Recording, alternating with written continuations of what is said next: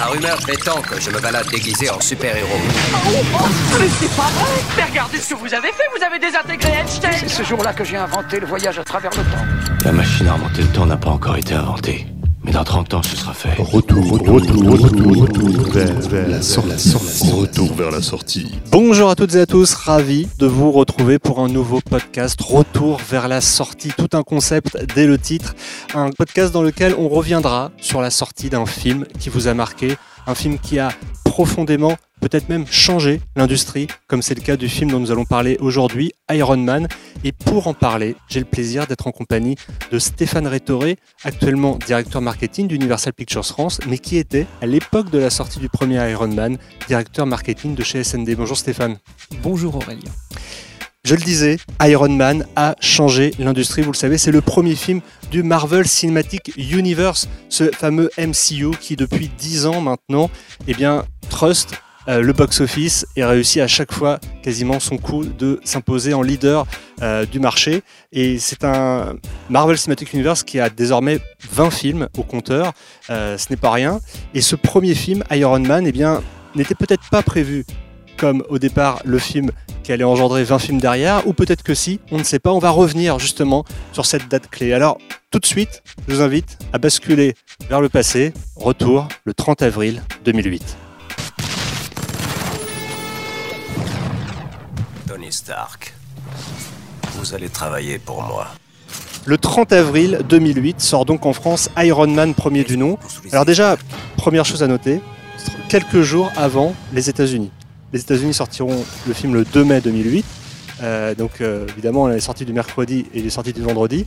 Euh, ça va être un énorme succès. Alors juste aussi pour rappeler, avant de laisser la parole évidemment à Stéphane, que euh, à ce moment-là, au moment où sort Iron Man, le dernier film de super-héros à sortir n'est autre que Les 4 Fantastiques et le, surf- le Surfeur d'Argent, sorti le 8 août 2007. C'est-à-dire, vous imaginez, ça fait euh, quasiment 9 mois auparavant. Et euh, ce 30 avril 2008, que s'est-il passé? Alors déjà, petit rappel, petit contexte météorologique. Ce 30 avril 2008, à Paris, le temps est très nuageux. Euh, il fait entre 8 et 14 degrés euh, dans la journée. Donc j'ai envie de dire un temps idéal. On est euh, en plein printemps. Et puis il va se passer donc quelque chose avec ce film qui va tout simplement réaliser le troisième meilleur démarrage de l'année au moment de sa sortie. C'est-à-dire il y avait eu Bienvenue chez les Ch'tis en début d'année, il y avait eu Astérix juste après, et il va prendre la troisième position au moment de sa sortie. Autre chose à noter également, quels sont les films à sortir ce jour-là?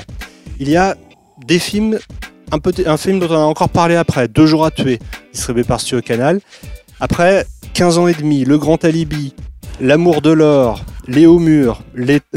Des temps et des vents, Ciao Stefano, l'un contre l'autre. Il va pleuvoir sur Conakry, euh, Marié ou presque, et Joshua. Autant de films qui ont euh, pas beaucoup laissé, euh, on va dire, d'empreinte euh, dans l'inconscient collectif. À l'inverse de cet Iron Man qui passe et repasse à la télévision. Alors Stéphane, je voudrais que tu nous expliques comment déjà tu es a été amené à travailler sur ce film distribué par SND. Et ça, déjà, c'est une surprise parce que SND, on le rappelle, c'est la filiale du groupe M6. Donc rien à voir avec Disney, hein, pour, ceux qui, pour ceux qui suivent. Donc euh, bah merci hein, de m'inviter pour ce premier podcast, si j'ai bien compris. Euh, donc ouais, Iron Man, pour moi, c'est un souvenir euh, assez exceptionnel parce que en fait, maintenant, je le vis avec évidemment tout le recul qu'on a sur le, ce qu'on appelle le, maintenant célèbre MCU, euh, Marvel Cinematic Universe Cross Universe.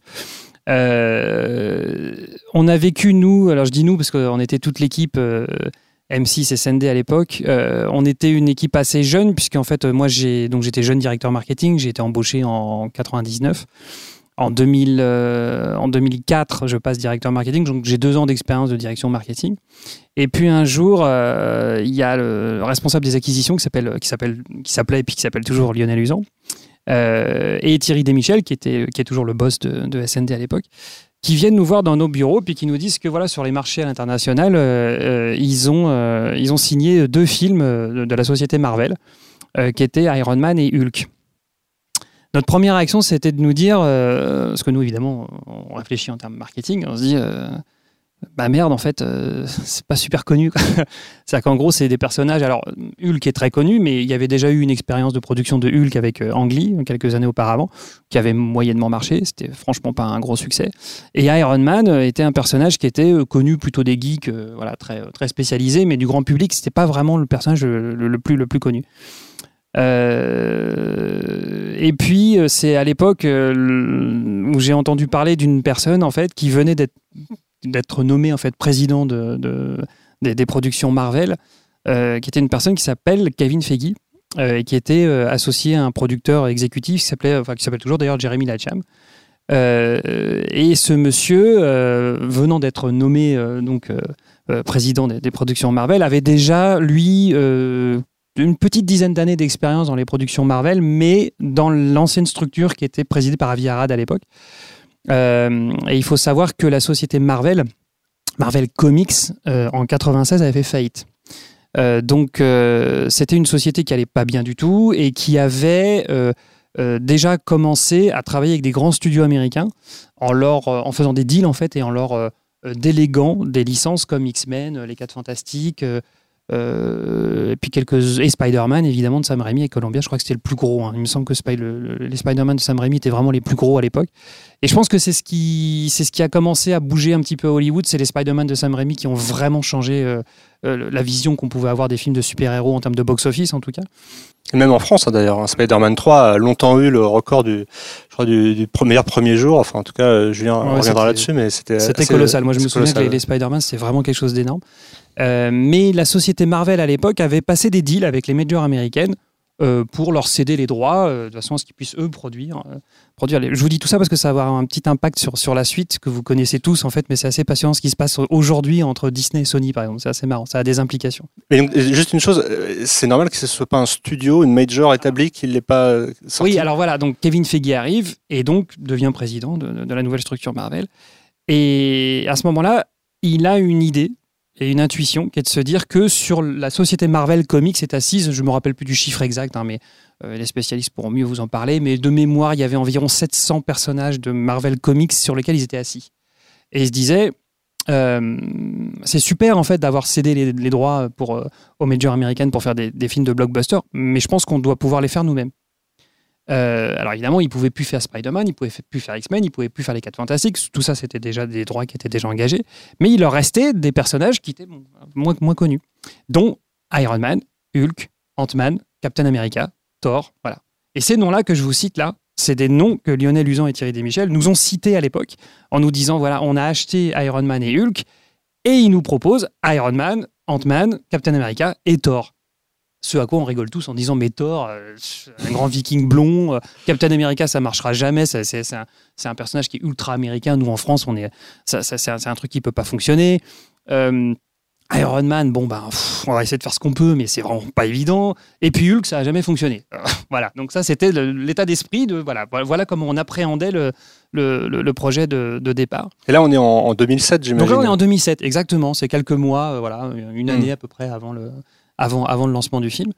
Et puis, euh, et puis là, bon, bah, il y a un moment donné, on se retrouve, on, se, re- on se re- on se re- on se remonte les manches et puis on se dit, bon, bah, allez, on y va. Donc, on se renseigne un petit peu sur, parce que forcément, moi, j'étais pas, j'étais pas un, fan de, comics Marvel à la base. Je connaissais le- les plus connus, hein, comme les Spider-Man, etc. Mais c'est tout.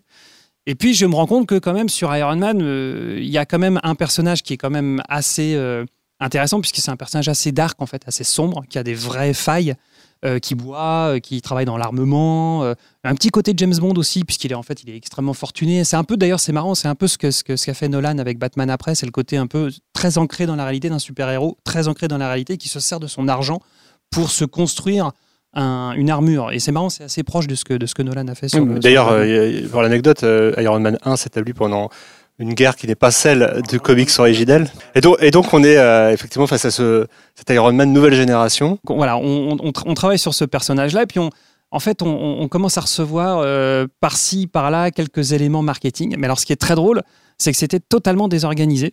Et moi, j'ai un souvenir très précis qui était que, en fait, j'avais des relations directes avec Kevin Feige, moi, petit directeur marketing de deux ans d'expérience en France, tout simplement parce qu'en fait, il avait lancé la structure et que, en fait, ce il avait vendu donc euh, les droits, il avait cédé les droits en fait de Iron Man et, et d'Hulk à des indépendants. Donc, c'était pas du tout le- système major. Et puis, ben, il fallait, euh, il fallait sortir des éléments et c'était totalement improvisé. C'est-à-dire que je me souviens, euh, il y avait le premier congrès des exploitants et je me revois encore en train d'écrire des mails à Kevin Feige en disant mais il faut absolument qu'on communique sur le congrès, le, personnage n'est pas connu, il nous, faut, il nous faut du matériel, il nous faut un extrait. Donc ça veut dire que là, on parle de septembre 2007. Et d'ailleurs, est-ce qu'on peut, parce que là, tu t'insistes justement sur euh, ton rôle chez SND et, et SND en, en- la, structure en elle-même, euh, elle est, ça représente quel enjeu finalement pour Oui. vous? Est-ce que c'est l'un des gros gros deals de l'année ou Mm. est-ce que c'est un deal parmi d'autres? Est-ce qu'il y a, il y a- Non, il y a non, une ouais. énorme pression Non, non, dessus? c'était énorme. Non, alors pour, pour, remettre, oui, pour remettre dans, dans- dans le contexte, donc euh, Thierry Desmichel avait, avait créé la structure, donc ça s'appelait M6 Interaction jusqu'à 2003-2004. Ensuite, on rachète SND, qui faisait partie du groupe Bertelsmann. Euh, et, euh, et à l'époque, euh, pour te donner une idée, on sortait beaucoup de petits films. Alors c'était une époque, alors attention, c'était vraiment une époque qui était drivée par la vidéo et le DVD. hein. On gagnait de l'argent surtout sur ces supports-là. On valorisait le film en salle et, on gagnait beaucoup d'argent sur la VHS, le DVD, le Blu-ray. Euh, et, euh, et donc, euh, à l'époque, on sortait beaucoup de petits films moyens. Euh, c'était pas les blockbusters, c'était plus des films moyens d'action américains euh, ou comédies romantiques d'ailleurs. Euh, et puis, on avait quand même réussi à euh, sortir Gangs of New York en 2003, il me semble, euh, qui était un deal que Thierry avait passé avec Ram King, euh, qui avait lui-même passé un deal avec Leonardo DiCaprio, qui, est- bon, qui a permis de faire le film que Scorsese voulait faire depuis 30 ans. Bref, c'est une autre histoire, un autre podcast. Euh, voilà. Et, euh, en fait, on avait sorti Gangs of New York, Mr. and Mrs. Smith, qu'on avait piqué à la Fox. Parce que c'était une production Summit avec qui on avait des, d'étroites, euh, de- d'étroits liens qui sont toujours d'ailleurs d'actualité puisque SND et Metropolitan ont beaucoup de liens avec euh, Lionsgate maintenant qui qui qui ont fusionné avec Summit. Euh, mais voilà, en fait, on avait nous une expérience de gros blockbusters, de deux ou trois gros blockbusters, et tout à coup, on arrive avec ces films Marvel, tu vois, mais qui n'étaient pas ce que, enfin, c'était pas ce que c'est aujourd'hui. Non, c'est ça. C'était C'était, euh, presque un gros film d'action. C'était un gros film d'action avec un personnage pas très connu et un acteur pas du tout bankable, mais pas du tout, Mais qui il faut- s'appelait. Robert Downey Jr. Effectivement, il faut rappeler qu'à cette époque-là, Robert Downey Jr. est au- en train de remonter la pente. Il a commencé Ah avec oui, Kiss Kiss Bang Ouais, Bang. c'est ça, mais c'était très euh, loin. Ouais. Quelques, voilà, quelques années auparavant. En fait, il Et- était plus connu pour ses frasques euh, d'alcoolisme et de, et de, et de, bad, et de bad boy de, de Hollywood à l'époque. il est encore un peu. euh, il, est- et- il est encore, il est encore ouais. dans cette, il est encore dans cette image-là. Euh, et je vais vous dire, je vais te dire une chose. En fait, nous, pour nous, le gros cas, c'était pour Hulk, puisque c'était Edward Norton qui jouait Hulk à l'époque.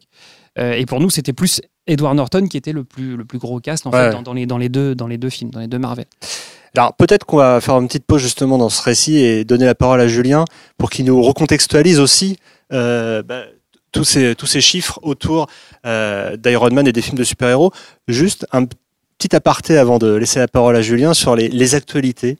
euh, de cette euh, de cette journée du 30 avril euh, parce que c'est important aussi de, de, de re- redire dans quel état d'esprit on, on sort à l'époque Euh, le film sort alors que pour l'anecdote, hein, la famille euh, Angelina Jolie Brad Pitt vient s'installer sur la côte d'Azur, euh, selon euh, magazine People. Les lycéens promettent un B68.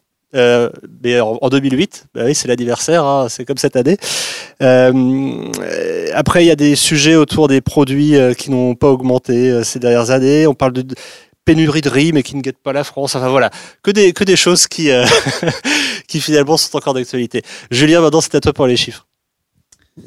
Alors on va resituer le contexte un petit peu, même si en soi les super-héros ne nous ont jamais quittés, puisqu'on sait Superman, Batman, Superman dans les années 80, Batman dans les années 90 et Spider-Man dans les années 2000. Donc on se dit, il y a Spider-Man, c'est un des héros les plus connus euh, par les fans des comics, mais par le grand public. Donc, juste pour rappel, en France, Spider-Man, le premier de Sam Raimi, c'est 6,3 millions d'entrées. Ça reste le plus gros score pour un film de super-héros en France. En France, bien évidemment. Donc, entre 2000 et 2008, donc, comme vous l'avez dit, les trois grosses franchises, c'est Spider-Man, X-Men et Hulk. À côté, il y a du Electra, il y a du Ghost Rider, il y a du Blade, il y a du Daredevil. Ça permet pas d'avoir une vision sur le long terme en se disant que les films de super-héros euh, vont fonctionner dans le futur et vont être ce qu'ils sont aujourd'hui, en tout cas via le MCU. Alors voilà pour le contexte. Et puis j'oubliais pas, faut pas oublier non plus Punisher. Donc Iron Man aux États-Unis, il est distribué par Paramount. En France, c'est par SND. Le résultat en France, c'est 2 millions d'entrées. C'est un sacré score pour un original movie, comme on les appelle, surtout pour un super-héros qu'on connaît pas très bien, ou en tout cas à part les fans des comics. Aux US, c'est 318 millions d'entrées, euh, de dollars, pardon. Et worldwide, c'est 585 millions de dollars de recettes. Donc en France, c'est un score vraiment, en tout cas, surprise parce que même aujourd'hui, le premier Thor, c'est 1,7 million. Captain America, le premier, c'était 1 million. Donc c'est un vrai score, c'est un vrai phénomène. Et le personnage attire en tout cas.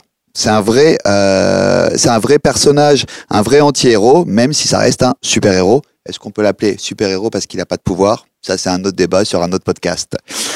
Euh, mais le plus important, c'est est-ce que c'est vraiment le point de départ de la MCU Est-ce que toi, quand tu as Kevin Feige au téléphone, euh, est-ce qu'il a déjà tout ça en tête?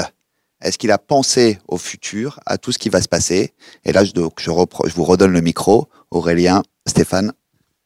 Effectivement, juste pour préciser ce que Julien dit, euh, quand on regarde le 14h Paris-Périphérie d'Iron Man, on se dit que c'est déjà un film Marvel. C'est-à-dire que euh, faire 4331 entrées Paris, 10 040 entrées périphérie, pour un total à plus de 14 000 entrées, euh, c'est assez exceptionnel et ça sort de nulle part. Comment vous en êtes arrivé là? Est-ce que c'est parce que déjà le public se dit qu'il y a quelque chose derrière ou est-ce que c'est aussi votre travail au niveau du marketing?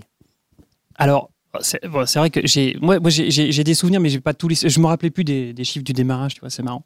Euh, je me rappelle que c'était un gros succès, on était très contents, mais je me rappelais pas tout ça. Euh, et puis surtout, on n'avait pas les comparables de ce qui allait venir après, donc c'était un peu compliqué. Bien sûr. hein. Non, ce qui, ce qui, ce qui est juste hallucinant, c'est que Kevin Feige en fait nous parlait du MCU quand il nous avait vendu Iron Man et il cherchait à nous vendre Captain America, Ant-Man et Thor. Euh, et il nous disait que tout ça, ça allait aboutir aux Avengers. Alors inutile de dire que déjà moi Iron Man, je alors, les Avengers, je savais à peu près ce que c'était. Moi je me disais mais, mais qu'est-ce qu'il veut faire? Et puis t'imagines, c'est dans 10 ans. Enfin, tu vois, c'était un projet, à, ouais, un projet à 10 ans quoi. De toute façon, travaillons à Iron Man comme un gros blockbuster et surtout, faut faire connaître le personnage. Et nous, on a beaucoup plus travaillé sur l'anti. Tu tu parlais de super-héros. Euh, c'est un super-héros qui n'a pas de super-pouvoir, mais comme Batman, en fait, mais qui a surtout des failles. Et en fait, on a beaucoup travaillé, nous, justement, sur, ce, sur, ce, sur cette base-là, évidemment d'effets spéciaux, de money shot, de, ce personnage ultra cool qui avait cette espèce d'armure euh, que tout le monde rêve d'avoir finalement, parce qu'elle permet de tout faire. Et, tu sais, c'était assez excitant, c'était la façon dont, le personnage d'Iron Man allait s'approprier cette armure et, comment il allait les inventer. Je me rappelle très bien que euh, avait construit beaucoup la notoriété d'Iron Man sur la base de fans. Et je me rappelle, ça c'est un truc qui m'avait marqué, c'est le cas de le dire, puisqu'il y avait des armures avec des marques Mark 1, Mark 2, Mark 3. euh, Et, moi, je ne savais pas du tout. Et donc, je me suis renseigné sur le fait que, ben, au tout début du film, je ne sais pas si vous vous souvenez, mais il est en Afghanistan, il se fabrique une armure avec les moyens du bord parce qu'il est prisonnier dans une caverne.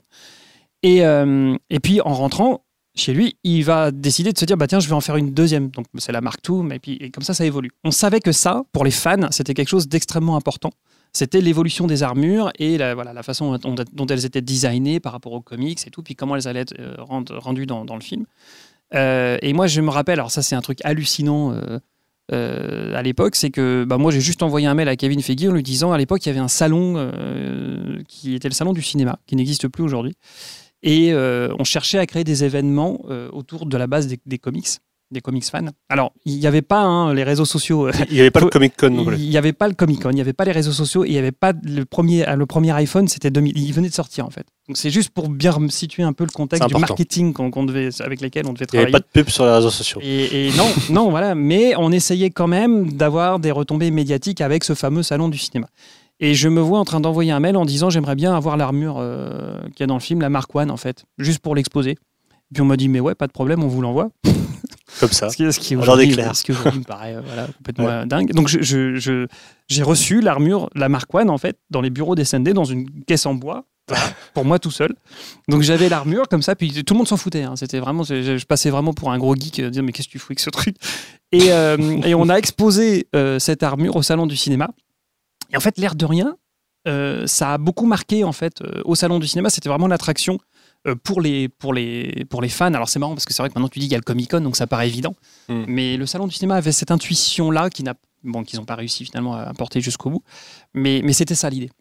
Euh, et donc voilà, on a eu cette armure. Euh, je parlais tout à l'heure du congrès des exploitants. Euh, je reçois des photos euh, de Kevin directement qui nous envoie des photos. Et alors c'est marrant parce que euh, il nous avait envoyé une photo. euh, je me rappelle très bien d'Iron Man en fait, tu sais, qui est accroupi en fait, comme s'il venait de tomber en fait avec le poing ancré, Ouais. tu sais, dans le sol, avec le sol qui se Ouais, on voit bien. ouais. Et Mm. c'est devenu ça, quand tu, quand tu parles d'Iron Man, c'est cette posture-là qui reste. Et c'est la première photo qu'il m'a envoyée d'Iron Man. Ah, c'était le truc. vraiment euh, une intuition. que- C'était ça. Et je me rappelle très bien que cette photo, c'était pas une affiche, c'était rien, on n'avait pas d'affiche.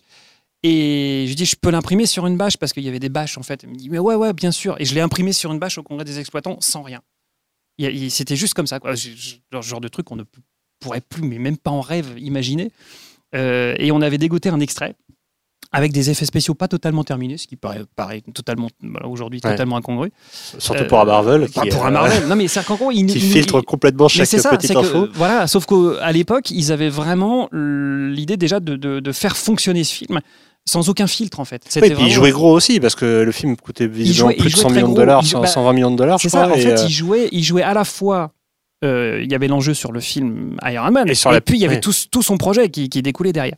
Et pour répondre à, à la question de Julien, ce qui était dingue, c'est que euh, y avait déjà une scène de post-générique dans Iron Man où on voit euh, Nick Fury qui arrive et qui explique à Robert Downey, donc à Iron Man, qu'il va falloir qu'il fasse partie d'un- univers plus gros et que euh, il l'accueille à bras ouverts dans les Avengers. Et c'était déjà une scène de post-générique. Mais nous, d'un point de vue marketing, on n'a pas pu l'utiliser puisqu'on a, on a eu le film très tard. Mais Donc justement, on, l'a découvert très tard, cette scène post-générique. en parce que justement, il y a plusieurs euh, rumeurs, en tout cas, comme quoi cette scène euh, aurait été ajoutée au dernier moment. Ouais, et je te confirme, ouais. Ouais, d'accord. Que- Vous avez, il y avait une version sans cette scène. Ah, alors, je te confirme que nous, on n'a on a, pas pu, enfin, mais on n'a pas su, mais surtout, on n'avait pas conscience que de, de l'impact que ces scènes post-génériques pouvaient, pouvaient, pouvaient Oui, avoir. parce que ça restait qu'une scène après un générique. Voilà, ouais. donc nous, on on- on n'a pas, on n'a pas construit le marketing dessus. Maintenant, Ouais. euh, je peux pas nier que c'est- il y a certainement une fois que le film a été en salle, ça a joué sur le bouche-oreille. Et en fait, là où le, le principe du marketing de Kevin Feige est génial, c'est que euh, tout était là-dedans. Ouais. C'est qu'il l'a préparé depuis Iron Man, ça s'est poursuivi avec Hulk derrière. Donc Hulk qui Euh, sort, euh, enfin l'incroyable Hulk, hein, c'est le titre C'est euh, la même français, année où qui sort le quelques- 23 juillet 2008. Voilà, donc, la même année. voilà. Donc en fait voilà, donc on travaillait, mois plus on tard. travaillait Iron Man et Hulk en parallèle. Et là c'était encore encore plus encore mieux pour nous parce qu'on travaillait avec un Français, c'était Louis Le Terrier qui était chargé de, Hmm. de travailler, donc il était comme un fou. Parce que Louis Leterrier était aussi au courant, évidemment, de ce Ah qu'il bah, il était complètement au courant et, et lui il nous racontait, il nous racontait que voilà il avait eu des rendez-vous chez Marvel où il lui expliquait le, le Marvel, le, le MCU. Euh, et alors surtout il était euh, complètement dingue parce qu'on lui avait permis de tourner une scène avec Robert Downey Jr. qui sortait d'Iron Man pour faire une scène post-générique sur Hulk qui justement euh, euh, faisait la boucle entre Iron Man et Hulk déjà. Hmm. Et, et voilà. Et moi, je me rappelle très bien Louis Leterrier qui me parle de tout ça et je me dis, mais c'est dingue cette histoire, c'est un truc de fou. Mais est-ce que vraiment il va réussir à le faire? Alors évidemment, maintenant avec le recul, ça paraît complètement euh, ahurissant que je dise ça, mais c'est vrai. Enfin, on pouvait pas imaginer ce que ça allait devenir. Et c'est pour ça que je me dis avec le recul que eh, il a, il a complètement bouleversé parce qu'aujourd'hui cette histoire de MCU, tous les studios cherchent à le reproduire. Ouais. Euh, c'est pas non, c'est pas simplement la capacité de produire des blockbusters, c'est la capacité de faire interagir des blockbusters entre eux et à faire des passerelles entre des franchises différentes. Et des, ça, des franchises non connues du et public. voilà, parfois. avec évidemment tout le système des produits Mm. dérivés qu'on connaît, enfin qui maintenant chez Disney. euh, Et alors pourquoi est-ce que SND n'a pas sorti finalement Iron Man 2, qui a été distribué par Paramount, si je ne me trompe pas? Tout simplement parce que derrière, en fait. euh, Parce que tout à l'heure, tu, après, dis- ouais. tu- tu disais qu'il y avait un deal qui était en train d'être euh, fait sur les prochains, Ant-Man. C'était euh, pas un deal. C'était en fait, c'est ce qu'il faut bien comprendre, c'est que c'était des acquisitions. Alors après, on peut, on peut faire des, ce qu'on appelle des output deals. On- ça, c'était Thierry et Lionel qui, s'occupaient de ça et qui, qui faisaient des output deals. On en avait avec Summit, on en avait avec certaines boîtes de production. Et je pense, alors j'étais pas moi dans les discussions de l'époque, alors puis ça fait 10 ans maintenant, donc c'est vrai que c'est un peu loin, mais je crois pas qu'il y ait eu des discussions d'output deal Marvel à ce moment-là. Et puis surtout, euh, une fois qu'Iron Man est sorti, hein, Julien le rappelait, c'était 500 millions de dollars pour un premier film, c'est juste colossal, c'est énorme. Ça a donné à Kevin Feige un pouvoir énorme. Et puis alors évidemment, les majors se sont clairement intéressés au, au, personnage à partir de ce moment-là. Donc c'est vrai que pour des indépendants, ça devient impossible de suivre parce que ça devient beaucoup trop cher, ça devient, ça- on peut peut peut plus tenir la route. Alors justement, on va laisser la parole de nouveau à Julien pour euh, la suite de ce MCU, euh, comment les choses ont évolué après Iron Man, ou euh, en tout cas peut-être dire un mot sur, euh, de nouveau sur cette sortie. Oui, juste pour revenir sur, euh, sur Iron Man, tu parlais des 600 millions de dollars de recettes. Aujourd'hui, aux États-Unis, un Avenger, c'est le top 3 worldwide qui représente plus de 2 milliards de recettes. Et alors en France, le top 3, donc évidemment, on retrouve le dernier Avengers qui est à 4 millions 5, l'Avenger juste avant qui est à 4 millions, et Black Panther qui avait réu- réussi un score hallucinant avec 3 millions 6 pour un original movie, ce qui est un score énorme. Mais c'est vrai qu'aujourd'hui, 600 millions de dollars de recettes à l'époque, c'était important. Et aujourd'hui, ça paraît euh, vraiment minime par rapport au score que les super-héros sont capables de faire, en tout cas que le MCU est capable de faire. Merci Julien. Petite question aussi du côté euh, du public, si j'ose dire, ou en tout cas du reste de l'équipe, puisqu'on a la chance d'être entouré de quasiment toute l'équipe du débrief film. Mafili, Tom et Anne-Claire sont avec nous, Max Marjolais également. Anne-Claire, je crois que tu avais une petite question euh, justement sur euh, le regard que porte Stéphane. Oui, donc euh, bonjour Stéphane. Euh, donc moi j'ai travaillé longuement chez Disney euh, quand on a récupéré Marvel. Du coup j'ai vu les sorties du 2 et du 3 si on reste vraiment sur Iron Man et je voulais savoir quel était ton regard sur ce qui a été fait après et comment les films ont pris de l'ampleur et comment la, franchise Marvel dans son ensemble et particulièrement Iron Man est sortie, enfin sont sortis aujourd'hui.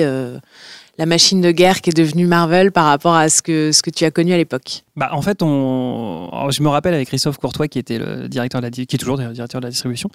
euh, on était fiers en fait parce que on avait mis la première marche en fait euh, d'Iron Man, mais bon en France. hein. donc après, euh, encore une fois, c'est Kevin Feige, c'est Jeremy Lacham, c'est eux qui ont été les architectes. parce que encore une fois, il a été nommé président de, de Marvel Productions en 2007. Je sais pas si tu imagines. C'est-à-dire que le succès, il est immédiat. C'est-à-dire qu'il fait Iron Man, c'est boum, c'est le premier succès. Les majors euh, s'intéressent directement au succès et ça part. Et puis ensuite, euh, ça a été, euh, ça a été racheté par Disney. Mais donc nous, ça a été vraiment, ouais, de la, vraiment de la fierté de se dire bon bah au moins, euh, voilà, on a vécu ça. On a, on a été au départ de cette espèce de de, de- cyclone qui, qui a, tout changé. Puis alors surtout, on a vu après la force de frappe de Disney qui s'est qui s'est mis en route.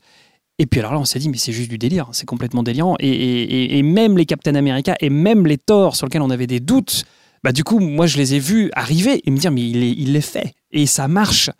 Euh, et, voilà. Et là, je me suis dit, euh, c'est complètement dingue. Ce producteur avait une vision qu'il a mis en marche et Disney lui a permis de s'épanouir complètement. Euh, alors qu'avec les indépendants, nous, forcément, ça restait déjà très morcelé, territoire par territoire, donc ça devait être très compliqué à gérer. Et puis, et puis ça, ça devait terminer comme ça, de toute façon.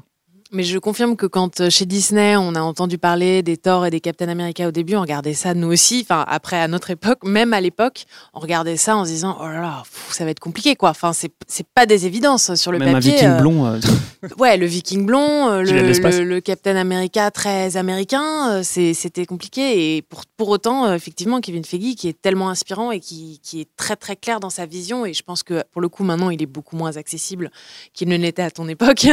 Mais néanmoins, il a réussi à garder ce contrôle et cette assise sur sa franchise et son univers. Et c'est lui qui décide, quoi. Enfin, et, et il sait où il va, en tout cas. Donc, euh, En- c'est- En fait aussi, euh, juste, euh, j'ai une petite anecdote, c'était sur Ant-Man parce qu'il il nous en avait parlé aussi. euh, et au moment où il cherchait à nous le vendre, mais en fait, c'est vite passé après dans les majors. Au moment où Edgar Wright devait faire ouais, Ant-Man, hein, ouais, parce qu'il avait exactement, très tôt Ouais, ouais, travaillé. euh, exactement. Je crois qu'il était là au tout début de la conception Ouais. du Marvel Cinematic Universe Mais- et il a été euh, licencié par la suite. Ouais, Euh, oui. Pas trop comment ça s'est passé. Ah, ça, je ne sais pas. je suis- Voilà. Mais, mais ce, qui m'a, ce qui me fascine avec, euh, avec euh, Kevin Feige, c'est que je me rappelle avoir été à Barcelone, tu sais, au Congrès européen, Mm. où bah, Disney a présenté et Kevin Feige était présent pour pitcher Ant-Man. Alors du coup, moi, j'ai ouvert mes oreilles parce que moi, je suivais ça depuis quelques années, de loin maintenant. Et, et là, il pitch Ant-Man comme un film de casse. Alors que tout le monde attendait un film de super-héros. euh, et là, je me dis, mais il est juste génial, ce mec. C'est-à-dire que tout à coup, on se dit, mais ouais, c'est nouveau. Il y a un truc. Il, arrive avec quelque chose de nouveau. Il me fait un pas de côté et boum, il, te, il, te, il, te, il te surprend, en fait. Tu sais, quand, quand on parle des gens qui sont très disruptifs, on parle beaucoup de Netflix en ce moment. Euh, moi, j'aurais tendance à dire que Kevin Feige était, était le Ted Sarandos de l'époque. Il, a, il a mis un énorme coup de pied dans la fourmilière, à tel point aujourd'hui que même aujourd'hui, on a presque du mal à s'en sortir. C'est-à-dire qu'aujourd'hui, tout le monde veut faire ça et on- sur le marché, ça commence à poser des problèmes parce qu'on ne voit que ça. De la même manière que Gardien de la Galaxie était un, était un ovni euh, sur l'humour et sur un, qui était encore un autre parti pris et qui pour autant euh, trouve un public et euh, trouve sa place complètement. Quoi. Effectivement, la grande idée, c'est d'avoir réuni quasiment tous les genres de films qu'on connaissait jusqu'à présent dans. Enfin, de les avoir rapprochés de l'univers des super-héros en associant chaque super-héros à un univers de cinéma. Il y avait Captain America aussi, film de guerre euh, euh, qui, qui s'est très vite Non, mais imposé comme c'est- tel. je pense que c'était déjà dans Iron Man. C'est ce que je disais tout à l'heure. C'était Mm. que Iron Man, au départ, c'était pas vraiment un film de super-héros. Non, C'était vraiment sur ce. En fait, je pense qu'ils ont toujours eu dans la production une approche très humaine de leurs personnage. Et d'ailleurs, ça se voit aussi sur votre marketing. Enfin, quand on Ah revoit bah nous, aujourd'hui les affiches euh, d'Iron Man, on se dit que c'est plus un film d'action euh, euh, quasiment dans la lignée de ceux des années 90 que euh, aujourd'hui un on se de refait pas. Non, non, mais bien sûr, mais euh, c'est pas du tout. Mais c'est vrai que c'est intéressant de ce point de vue-là. Alors justement, ça nous amène à une petite rubrique propre à ce podcast, le paradoxe temporel. Vous le savez bien, retour vers la sortie. Il y a l'idée de voyage dans le temps, de paradoxe aussi temporel, de monde alternatif. Que se serait-il passé, Stéphane, si justement Kevin Feige n'avait pas eu cette idée du post-générique, ce lien d'emblée avec le reste de la franchise Imaginons. Bon, s'il n'y avait pas eu cette scène post-générique, c'est que je pense qu'il n'aurait pas eu l'idée de faire Avengers, donc du- de, de faire le MCU. Je pense que le succès aurait peut-être pas été aussi gros du coup que les 600 millions de dollars qu'il a fait au Hmm. final. Et du coup, je pense que Disney n'aurait jamais racheté Marvel. Et puis, du coup, euh, on sera peut-être pas on sera peut-être pas là pour en parler aujourd'hui. Et je pense que voilà. Et je pense que non, non, mais c'est vrai qu'en fait, ça aurait pu se terminer, euh, bon, en une espèce de de production de, de énième film de super-héros euh, moyen. euh, moi- mais parce que comme tu rappelais Julien, il y en a eu avant. Moi, j'ai sorti Ghost Rider chez SNT aussi, donc ça c'était Mm. une production à virage justement. Puis les Punisher qui étaient trop noirs, trop dark et qui faisaient pas des scores terribles en fait. C'était, c'était voilà, c'était. Euh, je te dis, c'était vraiment Spider-Man en fait qui, a- qui a- qui avait vraiment. euh, Mais d'ailleurs, l'incroyable Hulk occupe un peu un statut à part, justement, parce que il a- euh, Edward Norton n'a pas vraiment repris le, le rôle derrière. et Donc, c'est ce truc que quand. Eric Bana, je crois. Ouais, voilà. Et donc, quand, quand Hulk sort, j'ai l'impression aussi que ça. C'est c'est presque comme aujourd'hui- si aujourd'hui il était un peu euh, à côté de cette, euh, cette franchise. Quoi. Hulk? Ouais. Ah oui, oui, non. Ah bah le, le, le- Hulk de Edward Norton, il est oui, oui. Mais c'est ça, c'est là où moi, je, avec le recul encore une fois, parce que C'est ça, à, on a- à l'époque, on se rendait pas compte du tout ce qu'on était en train de Ce que, vivre. ce que je voulais dire par là, c'est que ça, ça tenait, on a l'impression, à pas grand chose. Ah non, non, mais complètement. Et, mais, ce qui, mais ce qui surtout, ça tient. c'est- Ce que tu dis là, c'est un peu comme les James Bond, c'est que tu peux changer d'acteur et James Bond reste toujours aussi fort. Hmm. Et ce qui est dingue, c'est que lui, il a réussi à faire ça, mais avec euh, en arrivant en deux ans d'existence. C'est-à-dire que Hulk, en fait, effectivement, il, il est passé de Edward Norton à, à Eric Bana et ça n'a rien changé à son. ah, pardon, Mark Ruffalo, ouais. Ah non, c'était Eric Bana, c'était avant. C'était, ouais. Ouais. Euh, ouais, tu vois, donc voilà. Alors, il y a eu Eric Bana, Edward Norton et Mark Ruffalo et, et, et ça Mm. n'a rien changé. Finalement, ce qu'on veut voir, c'est le personnage de Hulk. Et Ouais. puis surtout, ce qu'on veut voir, c'est Hulk qui fout une grosse taloche à Thor après dans Avengers. Et, c'est ça qui, qui, qui a fait kiffer tout le monde finalement. Et, et c'est ce qu'il avait en tête. C'est ça qui est dingue. Dernière petite rubrique de ce podcast, Stéphane. On monte dans l'air de L'Oréal. Et là, ok. voilà, t'es- t'es bien là, tu t'es à l'avant. T'as possibilité sur le tableau de bord de choisir la date à laquelle tu veux te rendre. Alors là, on était parti donc en 2008. Est-ce qu'il y a une autre date à laquelle tu aimerais aller? Peut-être voir dans le futur ce qu'est devenu euh, cette franchise euh, MCU ou peut-être euh, une, une date autre qui t'a marqué justement dans ta carrière, je ne sais pas, ou, ou autre, ou une autre date importante? Eh ben, euh, je dirais que j'aimerais bien assister à la naissance de Stanley. Alors là, Pour je- rester dans le effectivement, c'est une bonne. euh, petit hommage au passage. Voilà, voir euh, comment ça s'est passé à sa naissance, Stanley qui effectivement nous a quittés. euh, Oui, Il y a peu. Il faut quand même pas oublier qu'au euh, voilà, en 1922. Et bon, c'est quand même lui qui est à l'origine de tout ça quand même. Merci beaucoup Stéphane pour toutes ces anecdotes, toutes ces informations qui enrichissent évidemment, je l'espère aussi, votre connaissance euh, du MCU et de Iron Man, sortie qui a vraiment marqué les esprits, on le rappelle, le 30 avril 2008 en France, quelques jours avant les États-Unis. Une nouvelle donne allait s'installer dans le blockbuster mondial. On reviendra, bien entendu, peut-être avec toi ou avec d'autres euh, intervenants sur euh, d'autres sorties qui nous ont marqués. En tout cas, merci d'avoir été le, le parrain euh, de cette émission et, euh, et à très vite sur des Film. La rumeur prétend que je me balade déguisé en super-héros. Mais c'est pas vrai Mais regardez ce que vous avez fait, vous avez désintégré Einstein C'est ce jour-là que j'ai inventé le voyage à travers le temps. La machine à remonter le temps n'a pas encore été inventée. Mais dans 30 ans, ce sera fait. Retour, retour, retour, retour vers, vers la sortie. Retour vers la sortie.